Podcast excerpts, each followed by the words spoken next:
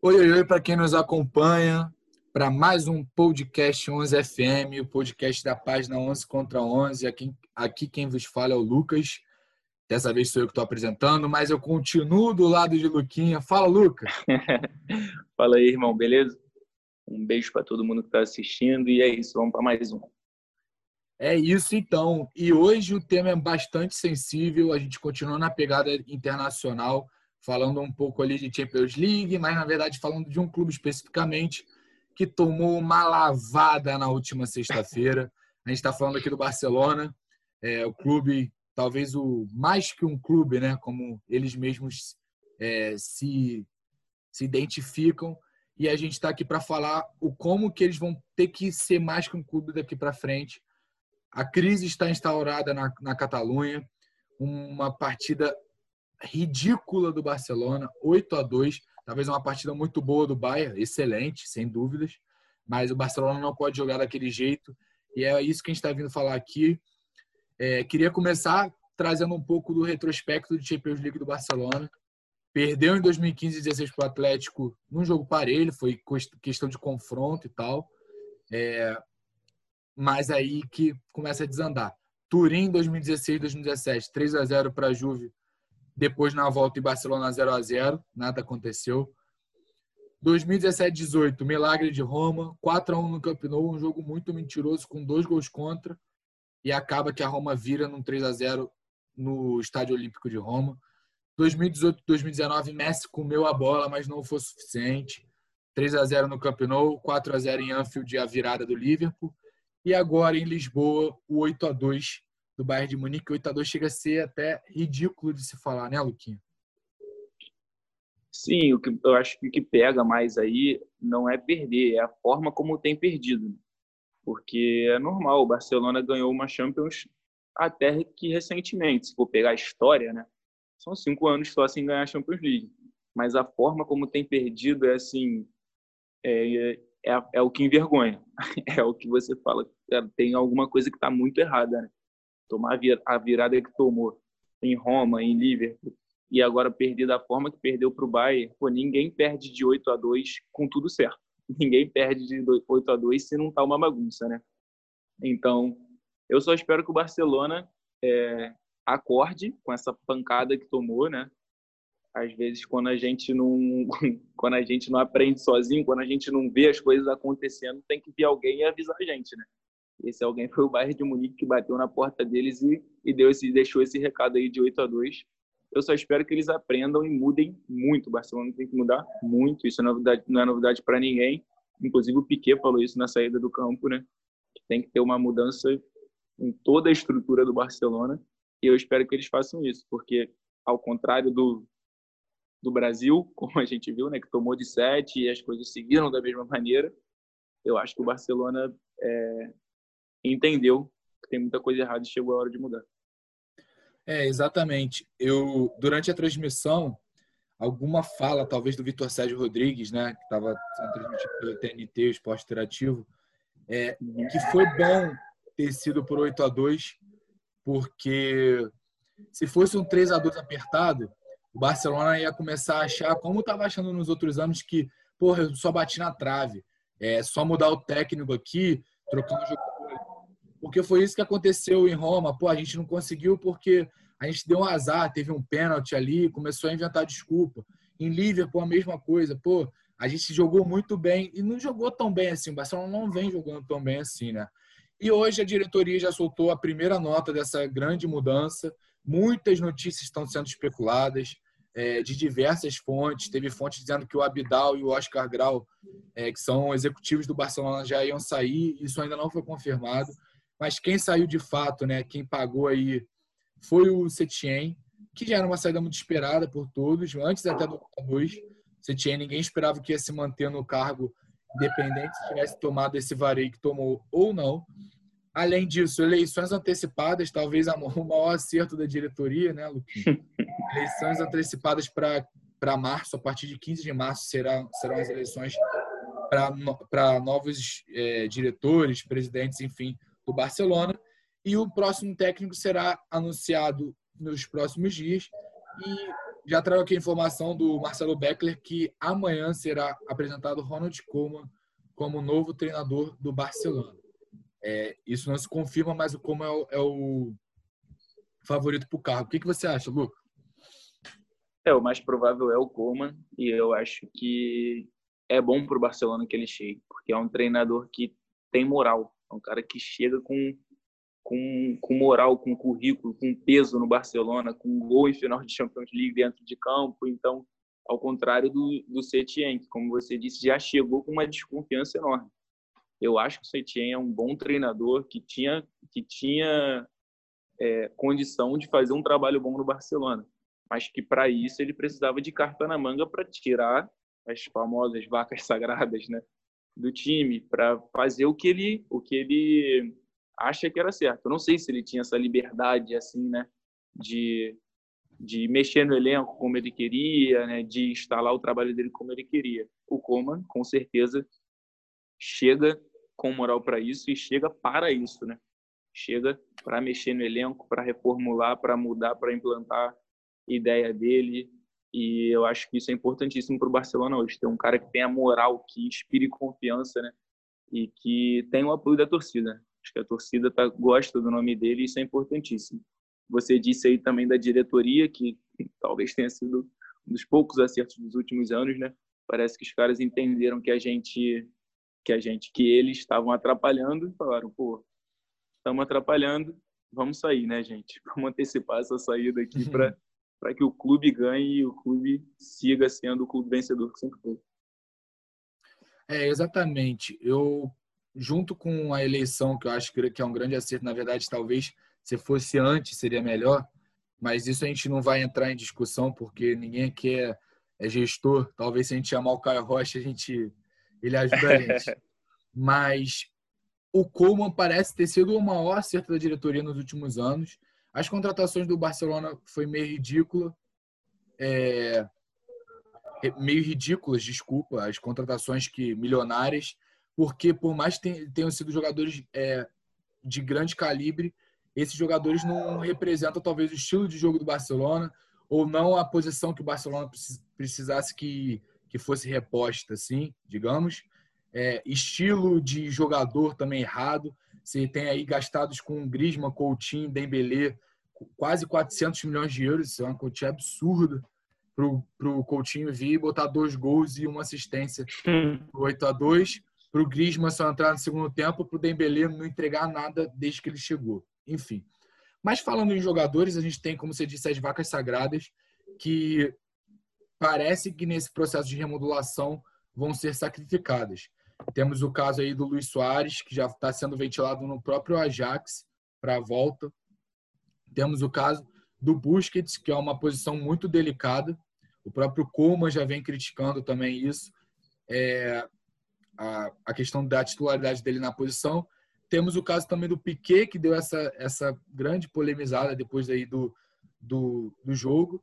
Também temos o caso do Jordi Alba. Eu queria saber dessas vacas sagradas para você. Quem que tem que ir para o mercado? Quem que tem que ficar ali é, no máximo para ser um tutor ali para quem vai chegar na posição? Para respeitar o banco como foi Xavi Iniesta? Como é que você acha isso, Luca?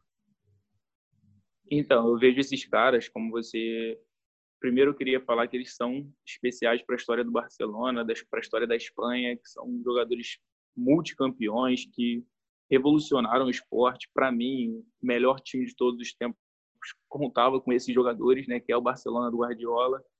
E mais uma hora chega. Então, como você disse, Xavi ficou no banco, Iniesta soube ficar no banco e entrar no momento certo, né, e fazer aquele papel para o grupo não vão ser esses jogadores que não, que, que não vão poder fazer isso, né? Se Xavi e Iniesta puderam ficar, o Piquet pode ficar, o Busquets pode ficar. E eu acho que é basicamente esse papel que eles têm que cumprir agora, de um jogador que traz aquela experiência, né? Que, que passa o conhecimento para o outro jogador que está chegando, que tem as costas largas para bater no momento da crise e traz a tranquilidade para o grupo, né? Eu acho que é mais por aí, porque o Barcelona teve jogadores que nasceram muito próximo ali, né? A famosa base do Barcelona formou entre jogadores nascidos em 87 e 89 vários jogadores, né? Tem a geração do Messi, do Fabregas, do Piquet né? Tem também Jordi Alba, tem Pedro, tem Busque, tem muito jogador que foi formado junto e chegou no auge junto, né? E agora eles estão na decrescente junto, exceto o Messi, que é de outro planeta e está aí, segue voando. Os outros jogadores chegaram no, no momento de decadência da carreira, isso é natural. Então tem que sair do time. E o que o Barcelona tem que se atentar é repor com a qualidade que esses jogadores já tiveram o dia, né? Porque se for pegar aí as contratações que o Barcelona tem feito nos últimos anos, foram poucos acertos. Né? Eu lembro assim rápido, o Ter Stegen foi um grande acerto, né? O Neymar foi um cara que chegou e encaixou no time, mas também, mas foram poucos, perto da quantidade de jogadores que o Barcelona contratou, foram foram bem poucos acertos, né? Teve muita gente, você citou Griezmann e Dembélé, que são os casos mais gritantes, né? Que foram muito dinheiro investido para pouco resultado.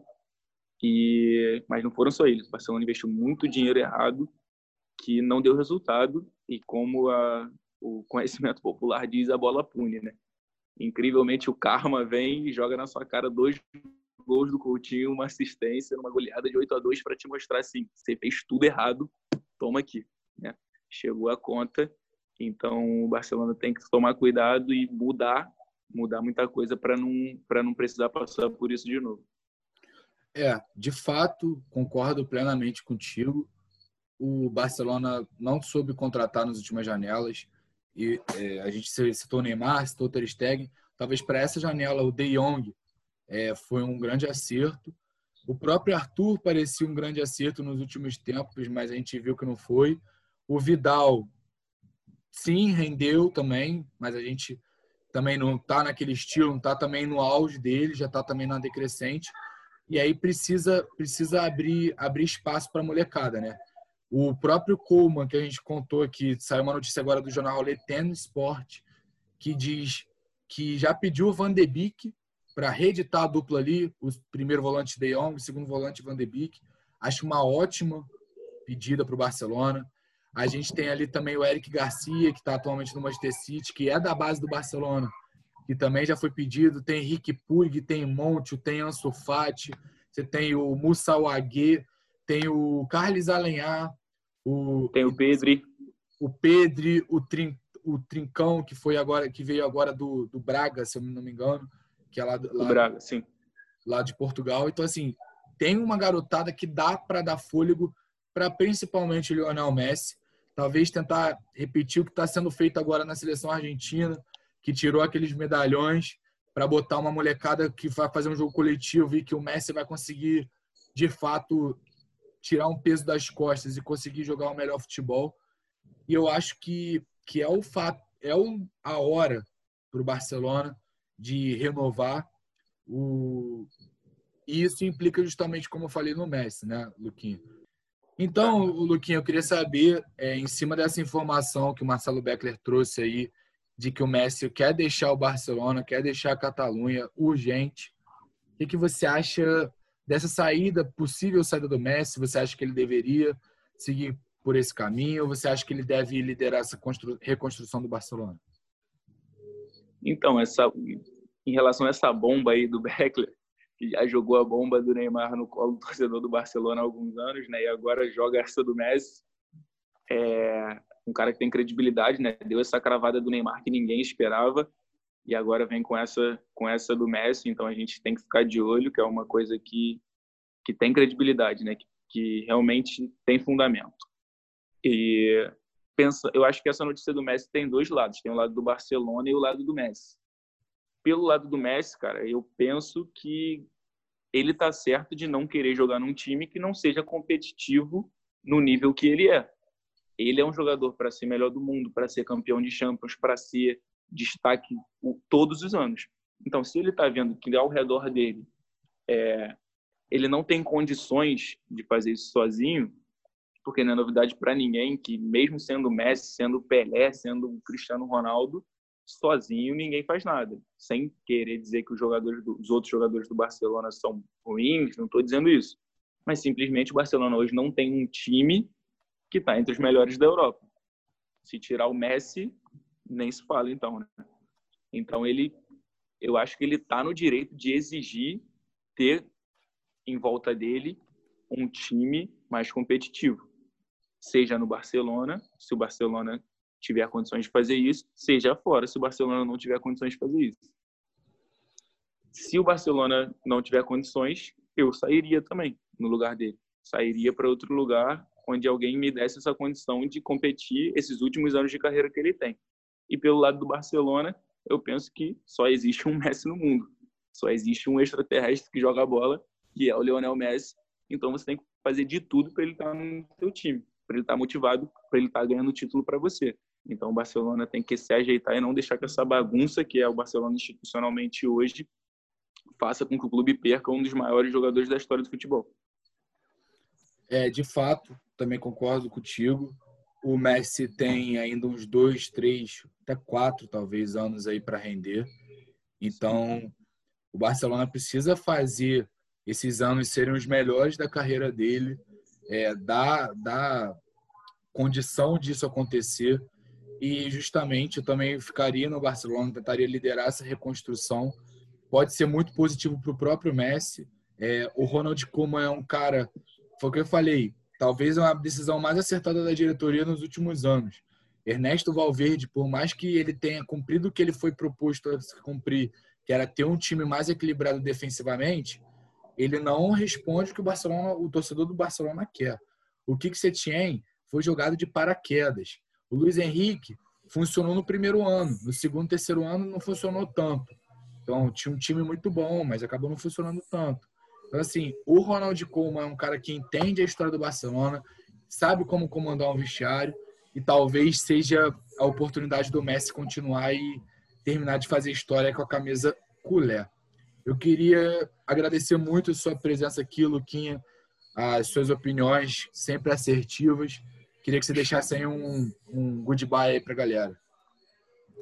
É isso, obrigado pelas palavras e, e pela companhia sempre. Aquele abração enorme para você e para a rapaziada também. Beijo grande para todo mundo. A gente se vê no próximo podcast aí.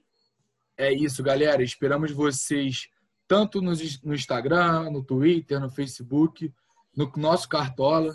A liga tá não tanto competitiva, mas está rolando. É... Tá, não, vou, posso discordar de você, a liga tá competitiva. O nível tá baixíssimo mas tá competitivo. tá, uma briga, tá uma briga de foice feia. Mas Exatamente. Tá, mas tá competitivo. E faltou falar das duas redes que estamos presentes hoje, que é YouTube Spotify. Continuem nos seguindo aqui, que tem muito conteúdo de qualidade a vir. Valeu, galera. Aquele abraço.